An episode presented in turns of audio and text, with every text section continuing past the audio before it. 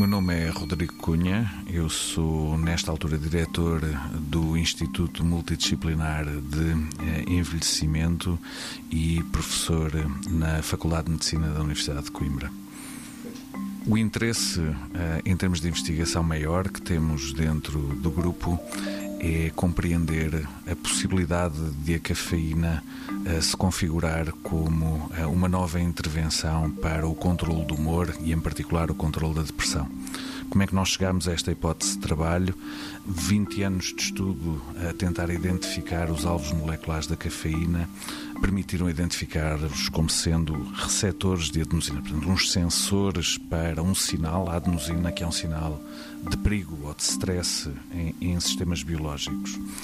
Portanto, a nossa ideia seria que, sendo as situações de depressão, como o nome indica, eh, uma diminuição de reatividade do sistema nervoso, que houvesse um excesso de atividade destes sensores que pudesse ser corrigido pela cafeína.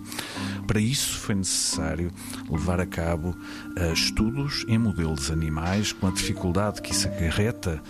em função de não ser simples perguntar a um animal se ele está ou não está deprimido, mas o que nós conseguimos mostrar foi uma capacidade, por um lado, da cafeína prevenir estas modificações de comportamento que nós associamos à depressão nos animais, quando sujeitos a situações de stress repetido, por um lado, e por outro lado, talvez mais surpreendente é que quando nós de maneira artificial ativávamos só este sensor onde atua a cafeína, o animal desenvolvia um padrão de modificações comportamentais compatíveis com a depressão.